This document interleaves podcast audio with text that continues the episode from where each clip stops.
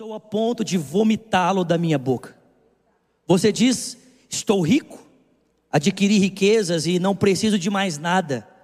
Não reconhece, porém, que você é miserável, digno de compaixão, pobre, cego e que estás nu. Dou este conselho: compre de mim ouro refinado no fogo, e você se tornará rico. Compre roupas brancas para vestir-se, para cobrir a sua nudez vergonhosa, e compre colírio para ungir os seus olhos, para que você possa enxergar. Repreendo e disciplino aqueles que eu amo, por isso seja diligente e arrependa-se. Eis que estou à porta e bato. Se alguém ouvir a minha voz e abrir a porta, entrarei, cearei com ele e ele comigo. Ao vencedor darei o direito de sentar-se comigo em meu trono, assim como eu também venci e sentei-me com meu Pai em seu trono. Aquele que tem ouvidos, ouça o que o Espírito diz às igrejas. Amém?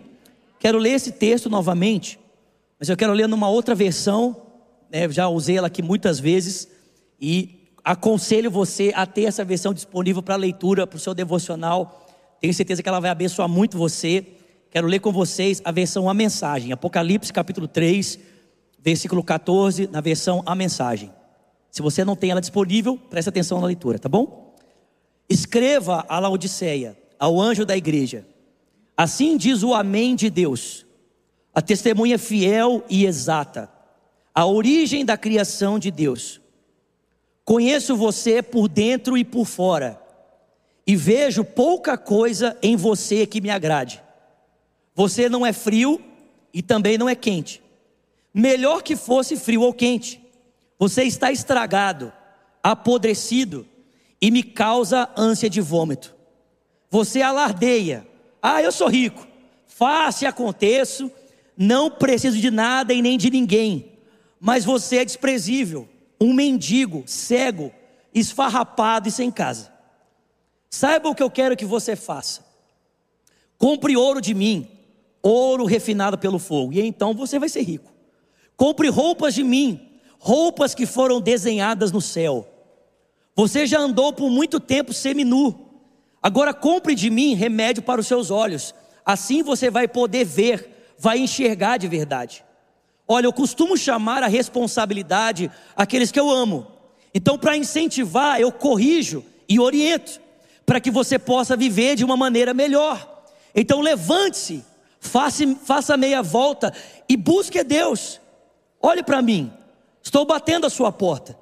Se você ouvir o meu chamado e abrir a porta, eu vou entrar e eu vou jantar com você. Os vencedores vão se assentar comigo à cabeceira da mesa, assim como eu, depois de vencer, tomei o lugar de honra ao lado do meu Pai. Esse é o meu presente aos vencedores. Seus ouvidos estão abertos? Então ouça. Ouça as palavras do vento, o Espírito soprando através das igrejas. Muito bom, né, gente? Vamos orar. Senhor, fala conosco nessa noite, queremos ouvir a Sua voz. Te pedimos, dá-nos olhos para ver, ouvidos para ouvir, um coração sensível, Senhor, para responder e para receber aquilo que o Seu Espírito deseja falar ao nosso coração. Senhor, no encerramento desse tempo, quero agradecer ao Senhor, Pai, por todas as palavras que foram faladas aqui, pelo tanto que o Senhor ministrou ao nosso coração. Não deixa que nenhuma dessas sementes se perca que elas possam frutificar em nós, produzindo vida, esperança, transformação. E mais uma vez essa noite, conceda, Senhor, ao instrumento que o Senhor escolheu, graça e discernimento para compartilhar a tua palavra ao teu povo. É o que pedimos e te agradecemos em nome de Jesus. E quem crê, diga.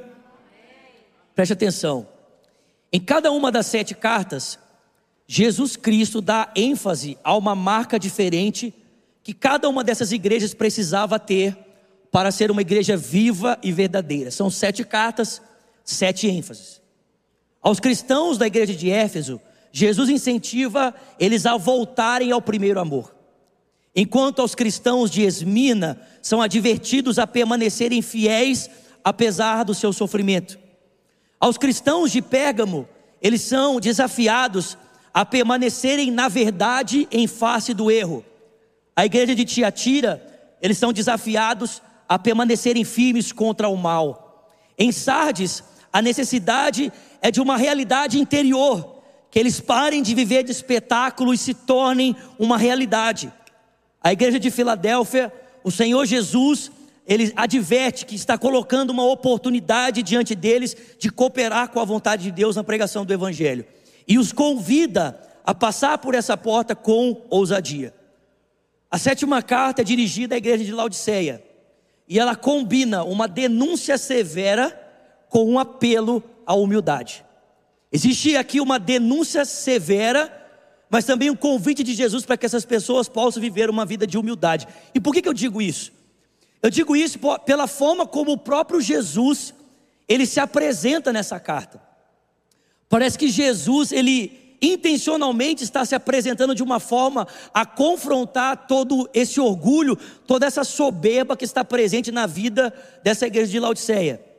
O texto diz que Jesus, em primeiro lugar, diz que ele é o Amém. A palavra Amém significa assim seja. Ou seja, Jesus está dizendo o seguinte: Ele é a expectativa de todo o cumprimento e a realidade de todo o cumprimento da vontade de Deus. Jesus, Ele é o cumprimento de todas as promessas, Ele é o cumprimento de toda a vontade, toda a expectativa do coração do Pai, encontra o seu cumprimento e propósito na pessoa de Jesus. Mas ele não é apenas o Amém, ele diz também que ele é a testemunha fiel e verdadeira. Ou seja, Cristo não tem apenas a verdade para ser proferida, ele é a verdade. Ele não apenas dá testemunho da verdade, como ele é a própria verdade. A verdade fiel é o próprio Cristo. Depois ele diz que ele é a origem da criação. Vocês estão comigo? Ou seja, ele é a razão pela qual todas as coisas vieram a existir.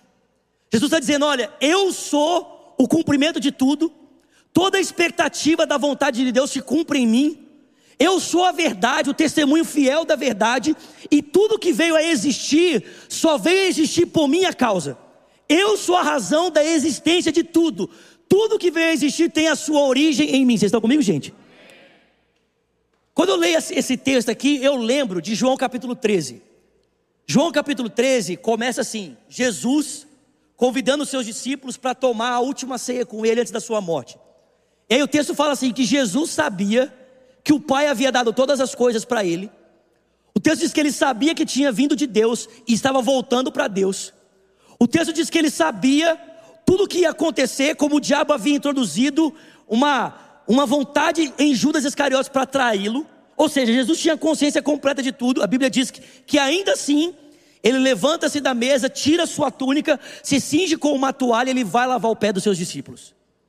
Ou seja, no ápice do seu ministério, no momento em que Jesus tinha mais consciência de tudo, como todo o propósito de Deus se cumpriria, o que, que ele decide fazer? Ele decide assumir uma posição de humilhação e lavar o pé dos seus discípulos.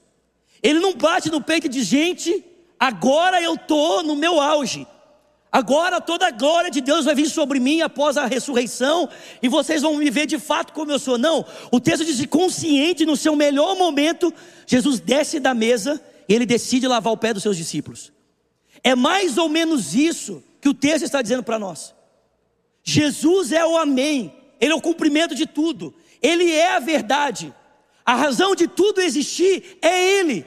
Mas apesar de Jesus ser essa pessoa, ele não se apresenta como um ser arrogante. Ele não se apresenta como um ser orgulhoso. Vocês estão comigo aqui? Apesar de todas essas prerrogativas, o Filho de Deus é visto nesse texto em papéis muito humildes. O texto diz que ele se apresenta a essa igreja como um vendedor, nós já vamos falar um pouco sobre isso, e se apresenta a essa igreja como um viajante.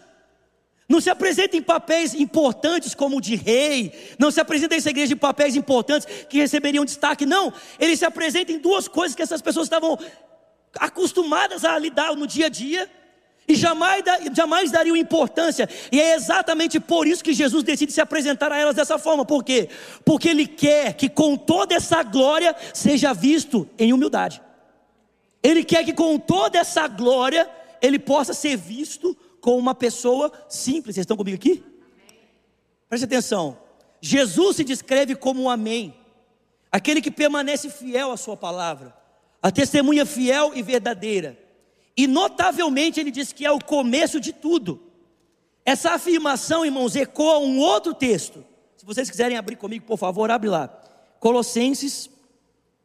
Preciso ler esse texto aqui, muito bom. Colossenses, capítulo de número 1. Colossenses, capítulo 1. Versículo de número 15. Colossenses 1, verso 15 diz: Jesus é a imagem do Deus invisível, é o primogênito sobre toda a criação, pois nele foram criadas todas as coisas. Ok, está comigo? Nos céus e na terra, as visíveis e as invisíveis, sejam tronos, sejam soberanias, poderes ou autoridades, todas as coisas foram criadas por Ele e para Ele. Ele é antes de todas as coisas e nele tudo subsiste. Ele é o cabeça do corpo que é a igreja, é o princípio e é o primogênito dentre os mortos, para que em tudo ele tenha supremacia. Porque foi do agrado de Deus que em Jesus habitasse toda a plenitude, e por meio de Jesus Deus reconciliasse consigo todas as coisas, as que estão no céu e as que estão na terra, estabelecendo a paz por meio do seu sangue derramado na cruz. Essa afirmação não apenas reverbera esse ápice no ministério de Jesus, mas reverbera essa afirmação tão linda que Paulo faz a respeito dele: quem é Jesus? A razão de tudo. Eu não sei se vocês já ouviram isso, mas preste atenção, pessoal. Se não me engano, é C.S. Lewis que fala isso. C.S. Lewis fala que o universo foi criado como um presente do pai para o filho. Deus criou o um mundo com a intenção de presentear o seu filho. Porque o pai sabia que por meio da obra da criação e na história da criação, o filho seria conhecido e honrado como verdadeiramente é. E por isso o pai cria um mundo e entrega como presente ao filho, para que na criação do mundo e na história da humanidade, o filho seja visto e honrado como ele merece. O mundo é um presente dado ao filho. Ele é a razão de tudo. Vocês estão entendendo isso aqui? Ele é a razão porque tudo existe. Jesus está dizendo: Eu sou essa pessoa. Essa carta, só para vocês terem ideia, essa carta aos Colossenses também foi designada para essa igreja em Laodiceia. Paulo escreveu duas cartas, a carta de Éfeso e a carta de Colossos, e essas cartas deveriam girar nessas igrejas que ficavam nessa região da Ásia Menor essa carta deveria passar por Laodiceia. Ou seja, Jesus é aquele por meio de quem o mundo veio a existir. E também é aquele que, por meio da ressurreição, está realizando o processo da nova criação. Preste atenção, gente. Esse plano grandioso coloca a igreja morna de Laodiceia em uma perspectiva muito constrangedora. Por quê? Porque, porque aqui está Jesus, o Senhor do universo, se apresentando de uma forma humilde diante de uma igreja presunçosa e arrogante, mas que aos seus olhos é pobre, cega e nu. Então nós temos aqui o rei de toda majestade, de toda glória, se apresentando em humildade diante de uma igreja que está assumindo uma postura de arrogância, uma postura de orgulho. E a pergunta é: de onde essa igreja tira essas prerrogativas diante do Rei da Glória, motivos para se orgulhar? E o texto vai dizer: o texto vai dizer que essa igreja encontra prerrogativas para se orgulhar no contexto da cidade. Porque todas essas denúncias que Jesus faz estão inseridas no contexto da cidade. Laodiceia era uma cidade que ficava numa rota comercial. Ou seja, uma cidade aonde girava muito dinheiro. Numa rota comercial em que as pessoas transitavam por toda a Ásia Menor, passavam por ali para comprar ou para vender. Em Laodiceia tinha muito dinheiro. E, consequentemente, as pessoas dessa cidade enriqueciam de uma forma muito fácil. Com grande quantidade de, de riqueza, essas pessoas conseguiam adquirir bens, adquirir riqueza de uma forma muito rápida. E esse era um problema que a, que a igreja tinha. Por quê? Porque, devido tanto dinheiro que essa cidade tinha, no ano 60, essa cidade foi destruída por um terremoto. E diferente de outras cidades que precisaram da ajuda imperial para se reconstruir, quando o Império Romano quis mandar a igreja, mandar dinheiro para Laodiceia, para que eles pudessem se reconstruir, a própria cidade, com orgulho, disse: Nós não precisamos do seu dinheiro, Roma. Nós damos conta de fazer isso sozinho. Nós não precisamos da ajuda de ninguém.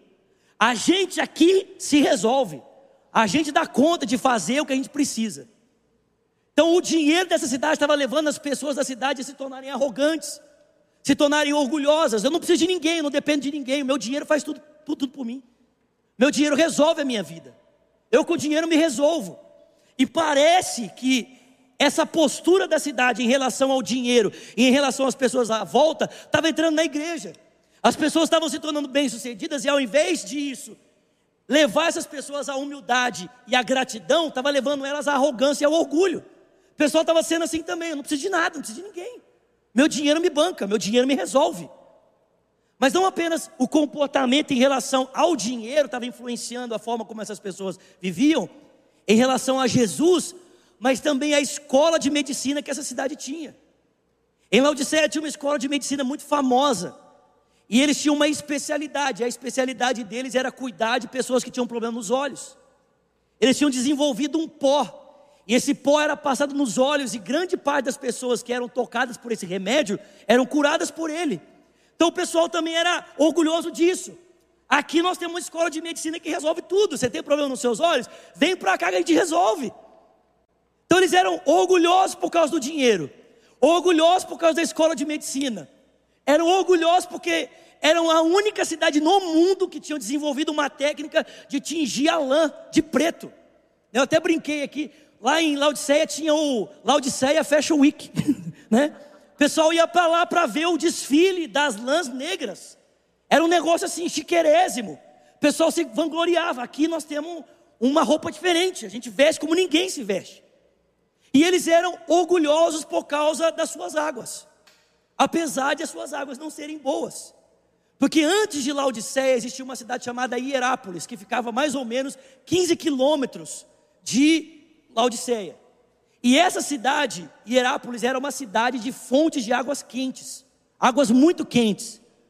E aí o que, que o pessoal fez? Construíram um aqueduto que levava essa água quente, quente, em direção ao Laodiceia. E quando ela chegava lá, ela era uma água morna, que não era bom, boa para se beber, mas era uma água que gerava conforto, descanso, né? Não sei se alguém já foi aqui para águas termais. Então não dava para beber a água, mas era uma água boa para se descansar, era uma água boa para você relaxar. E da mesma forma acontecia com a cidade depois, que era Colossos, que ficava 10 quilômetros. Lá tinha uma fonte de águas gelada. E eles construíram também um aqueduto de 10 quilômetros para levar essa água gelada para Laodiceia. Só que quando ela chegava não era mais gelada, porque ela se aquecia pelo caminho e também ficava água morna. Então eles se vangloriavam que ali eles tinham uma água que não era boa para beber, não era boa para o uso, mas era boa para descansar. Você podia ficar relaxado, você podia descansar. Todo esse contexto cultural estava influenciando a forma como as pessoas, os cristãos, se viam no contexto da cidade. Eles começaram a se tornar arrogantes. Por quê? Porque tinham dinheiro. Eu tenho dinheiro, sou crente, não preciso de ninguém, meu dinheiro me resolve. Né? Eu tenho, não, eu visto uma roupa top. A, a roupa que eu visto, olha, não vou nem falar as marcas mesmo. Deixa para lá, não vou nem falar as marcas para não dar problema. É, eu visto roupa tal, ó, a minha bolsa, meu tênis.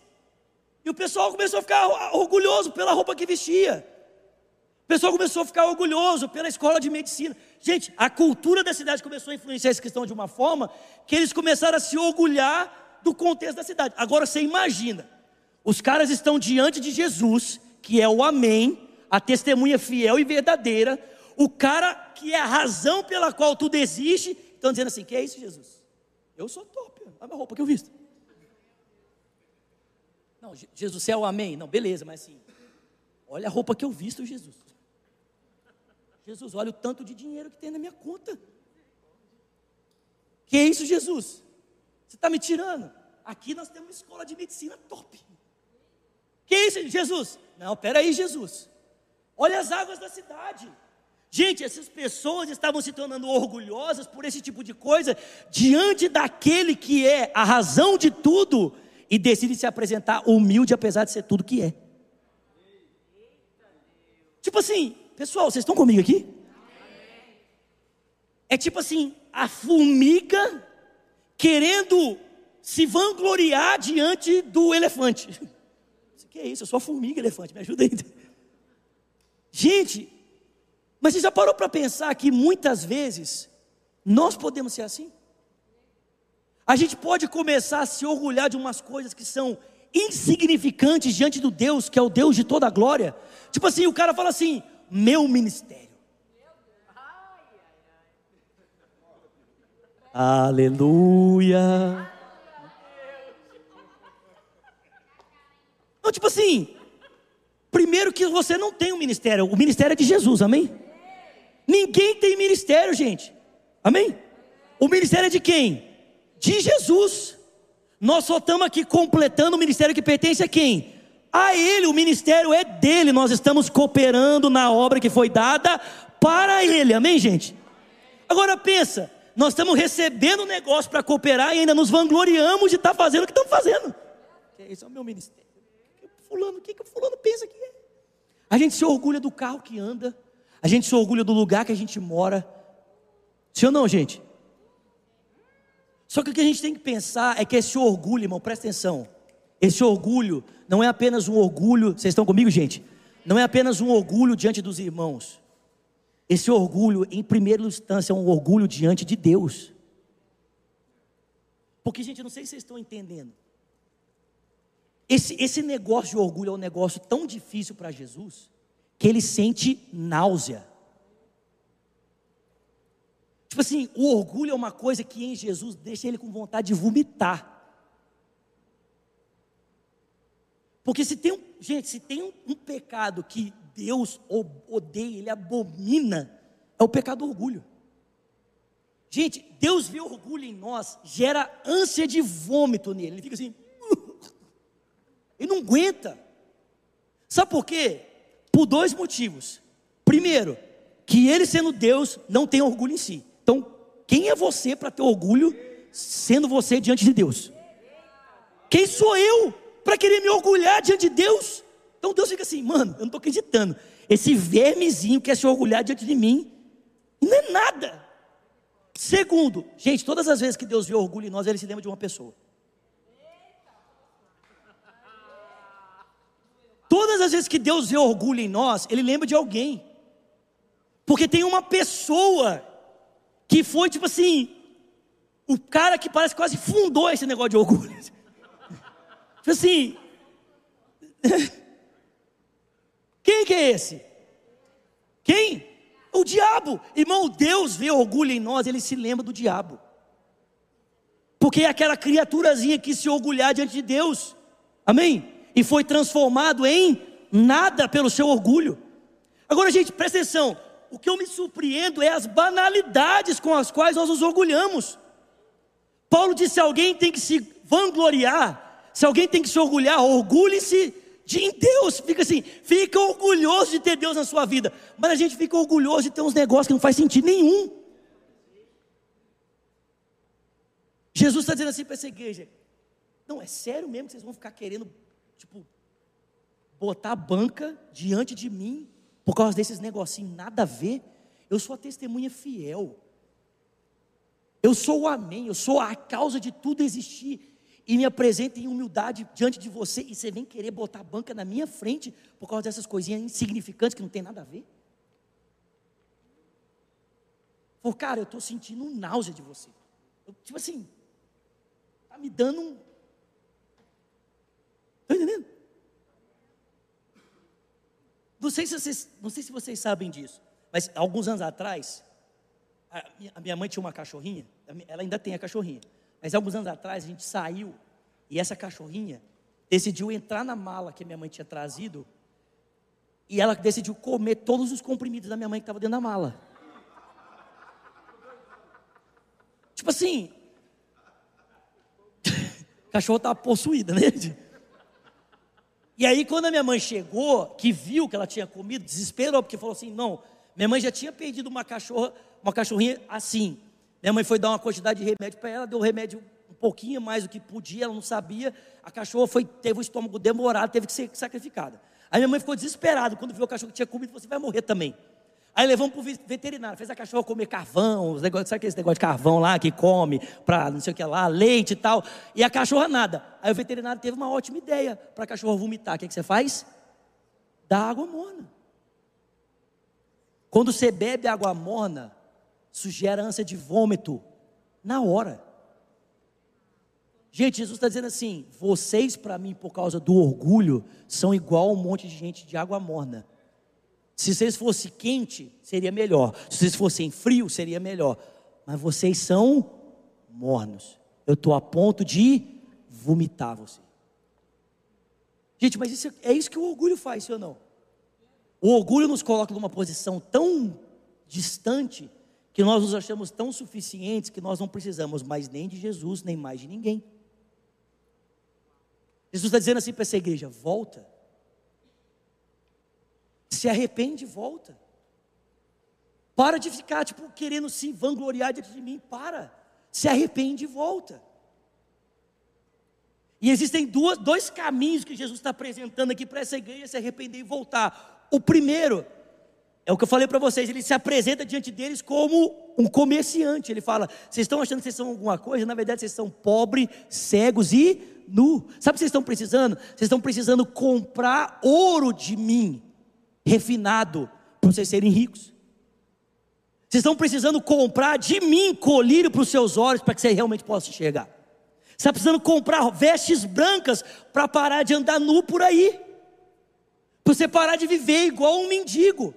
Porque você está tirando onda achando que você é príncipe, mas aos meus olhos você não passa de apenas um mendigo espiritual, precisando de ajuda, precisando de mim.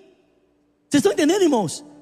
Jesus se apresenta a eles como um vendedor. Gente, numa cidade rica, em que gira muito dinheiro, em que todo mundo passa por ali fazendo comércio, a figura do vendedor era a coisa mais comum de todas. Mas não é exatamente isso que Jesus fez para nos resgatar desse estado de decadência que nós estávamos. Ele se tornou comum a todos nós para que nós fôssemos tornados semelhantes a Ele. Ele se fez um ser humano. Vocês estão comigo, gente? Ele se fez comum. Se você olhasse para Jesus, não tinha auréola na cabeça dele, não tinha asa, não tinha uma redoma de vidro, de glória. Não, era um ser humano comum. Mas para que eu e você fôssemos resgatados do estado de decadência gerado por esse orgulho, que nós acabamos de cantar aqui, o meu orgulho me tirou do jardim, ele se fez comum, se apresentou como um vendedor comum. Eu estou aqui, simples, como o comum que você vê todo dia, como aqueles que batem na sua porta todos os dias que você despreza por causa da sua pompa e da sua, do seu dinheiro, mas eu estou aqui. Só que eu estou aqui para vender para você uma coisa que você não tem condição de comprar. Estou aqui para vender ouro refinado. Estou aqui para vender para você vestes brancas e colírio para você ungir os seus olhos. Irmão, você acha que alguém tem condição de comprar alguma coisa de Jesus? Nós acabamos de cantar isso aqui. O meu orgulho me tirou do jardim. Foi a sua humildade que colocou o jardim em mim. Se eu vendesse tudo que tenho em troca do amor, eu falharia. Porque o amor não se compra. O amor não se compra, nem se merece. O amor se ganha, de graça o recebe. Você está tá entendendo? Ele se apresenta, pode aplaudir o Senhor. Ele se apresenta como vendedor, dizendo assim, cara, você precisa do que eu tenho para te dar. Só que você não dá conta. Só tem uma forma de você comprar o que eu tenho para dar, é você admitir que não tem como fazer isso e receber de graça. Gente, olha esse texto. Abre comigo rapidinho, por favor. Preciso ler isso aqui com você. Isaías 55, vocês estão comigo, gente? Tem alguém recebendo alguma coisa aqui? Isaías 55. Eita glória. Isaías capítulo 55, versículo número 1 diz assim: Venham, todos vocês que estão com sede, venham às águas. E vocês que não possuem dinheiro algum, venham, comprem e comam. Venham, comprem vinho e leite sem dinheiro e sem custo. Pelo amor de Deus, alguém fala glória a Deus por isso. Para que gastar o seu dinheiro naquilo que não é pão? seu trabalho árduo naquilo que não satisfaz. Escutem-me e comam aquilo que é bom, e a alma de vocês ficará satisfeita com a mais fina refeição. Deem ouvidos a mim, ouçam a minha voz para que vocês vivam. Alguém pode dar um glória a Deus por isso? O vendedor celestial está dizendo: Cara, olha eu aqui, você precisa comprar de mim. Você precisa adquirir de mim, só que você não tem condição. Mas se você admitir a sua insuficiência, a sua pobreza diante de mim e caminhar em direção à humildade, à humilhação, você não vai ter que comprar nada, eu vou te dar de graça pela minha graça.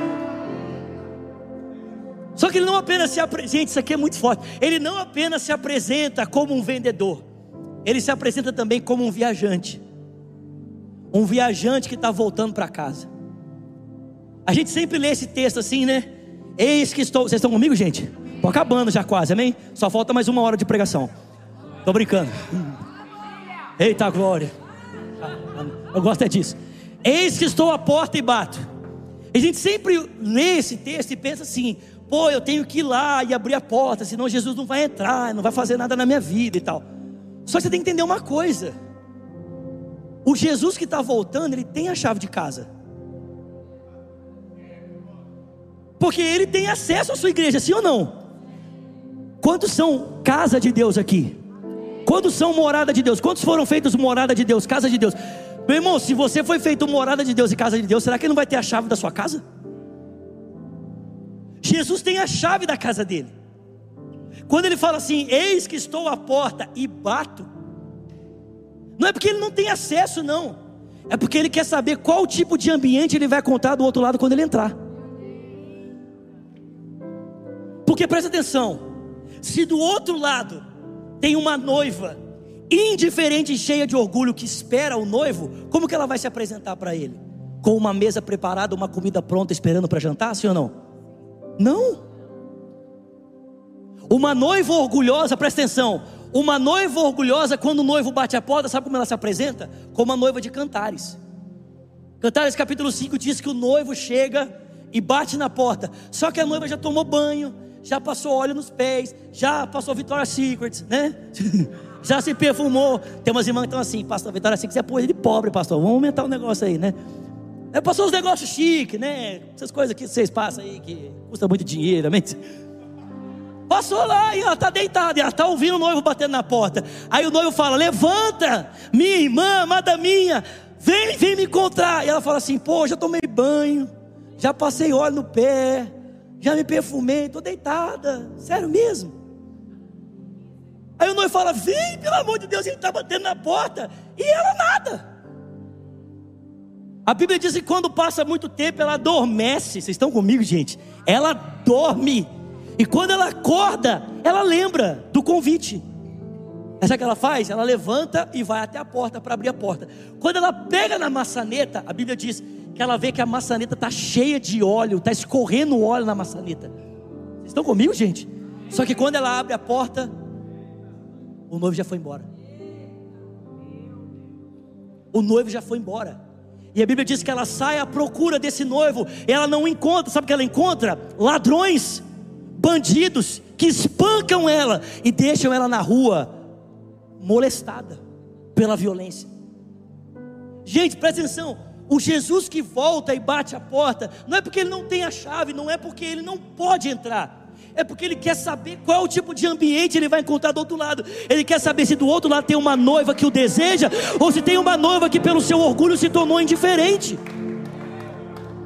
Ele quer saber se do outro lado tem uma noiva que uh, se tem uma noiva que do outro lado colocou azeite na sua lamparina e encheu ainda uma botija a mais para esperá-lo, ou se tem uma noiva que está nessa, despreocupada, que não está ansiosa pela chegada do noivo. É isso. Ele fala: Eis que estou à porta e bato. Se alguém ouvir a minha voz, se alguém der lugar, se alguém ouvir a minha voz, eu entrarei em sua casa, cearei com ele e ele comigo. Esse que é o problema do orgulho. Nós começamos a nos orgulhar por umas coisas insignificantes que não fazem sentido nenhum e nos tornamos orgulhosos diante das pessoas, mas também diante de Deus, porque o orgulho estendido ao próximo também é orgulho estendido a Deus. Quem diz assim, eu não preciso de ninguém, eu me basto, está dizendo isso para Deus também, eu só preciso de mim mesmo, não, nem de Deus eu preciso. O que o noivo espera é encontrar uma noiva humilde, que está tão ansiosa pela volta do viajante, que prepara uma mesa para que ele possa entrar um lugar de descanso para os seus pés e um aconchego para a comunhão. Cara, você quer um negócio? Tipo assim, eu não sei vocês, mas quando eu morava no viajava muito no Brasil. Às vezes eu viajava 15, 20 vezes no mês. Passava às vezes mais tempo viajando do que em casa. Mas era, era, era, era maravilhoso chegar em casa. Tem um negócio que eu amo, gente. Eu sou uma pessoa assim, de poucas exigências. Eu sou bem tranquilo, mas tem um negócio que eu amo. Era entrar na minha casa e encontrar a casa toda limpinha. Tipo assim, eu falava com a minha esposa, eu falava assim, Virgínia, eu não, tipo assim, no Brasil minha esposa não precisava trabalhar, aqui ela trabalha, no Brasil eu não precisava trabalhar, mas eu falava assim, amor, eu não quero te pedir muita coisa, mas tem uma coisa que eu quero te pedir assim, por favor, todas as vezes que eu chegar em casa de viagem, eu quero chegar e encontrar a casa limpa. Só isso, mais nada. Ainda pagava alguém para ajudar ela lá. Aqui, nós estamos orando, amém? Charamana, né? Mas era isso que eu queria, chegar e encontrar a casa limpa. Por quê? Porque isso era um, para mim, isso era, era um recado. Para mim chegar e encontrar a casa limpa, organizada, era um recado. Sabe qual é o recado? Você é bem-vindo de volta.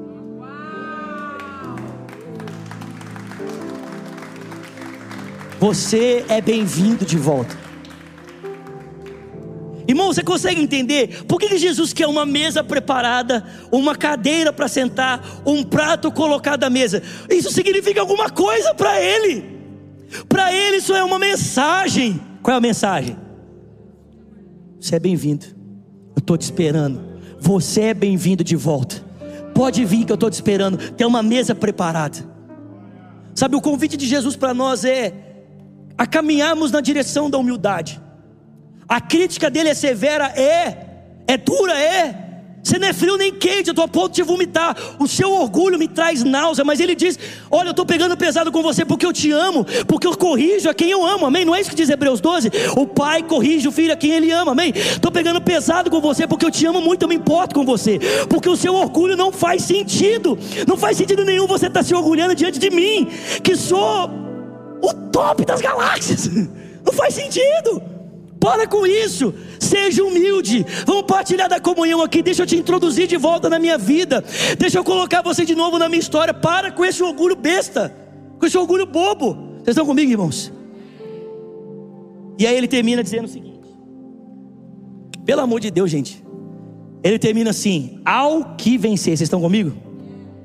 Eu darei o direito de se assentar no meu trono, assim como eu me sentei no trono junto com o meu pai.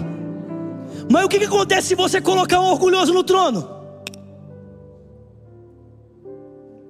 Ei, irmão, o que, que acontece se você entrega poder na mão de um cara cheio de orgulho? Ele só faz besteira. Ele vai oprimir quem está debaixo dele, porque o poder na mão de um orgulhoso é uma ferramenta de morte, é uma arma para matar os outros. Irmão, presta atenção: para que Jesus tivesse todo o poder no céu e na terra, Deus o viu descer ao mais baixo lugar, ao caminho da humilhação, para que ele pudesse subir no lugar da exaltação. Sim ou não? Para que José se tornasse governador do Egito, Deus teve que tirar todo aquele mimo de dentro dele e o submeter a testes ferrenhos, para que ao chegar no lugar de governo, ele usasse o governo para salvar e não para oprimir. Irmãos, presta atenção: para Jesus sentar no trono, Deus o submeteu ao caminho da humildade. Para nós sentarmos com Ele no trono, Ele também vai nos levar para esse mesmo caminho. O caminho para nos sentarmos com Ele é o caminho da humilhação. Ele disse: se você vencer o orgulho, Se você parar com esse negócio de se sentir uma pessoa superior porque você usa, vou falar uma coisa assim, bem básica assim, se você, você usa uma blusa da Calvin Klein, você usa uma calça da Levi's, você está assim, nossa, eu uso uma calça da Levi's. Gente, eu lembro, alguém lembra disso aqui? Eu lembro quando eu era adolescente, meu sonho era usar uma camiseta da Elos. Lembro, quem lembra da Elos aqui, a falecida? Né? Meu sonho era usar uma camiseta da Elos, tipo assim. Eu achava que eu ia ser alguém depois que eu tivesse uma Elos. Sério? Aí você vem, aí você vem para os Estados Unidos, sabe o que você descobre? Que o que a gente, o que a gente, o que a gente no Brasil acha que é marca, aqui para eles você compra na Ross. Sim ou não? Tipo assim, você vai lá e no Walmart e compra. Ou seja, não é nada. Não é nada. Mas irmãos, tudo que a gente possa achar que tem algum valor diante de Jesus não significa nada diante de quem Ele é. Ele é glorioso. Ele não tem alguma coisa que o faça glorioso. Ele é glorioso. Ele é. E Ele quer nos tornar gloriosos também. Mas para isso, Ele precisa ver em nós humildade. Humildade.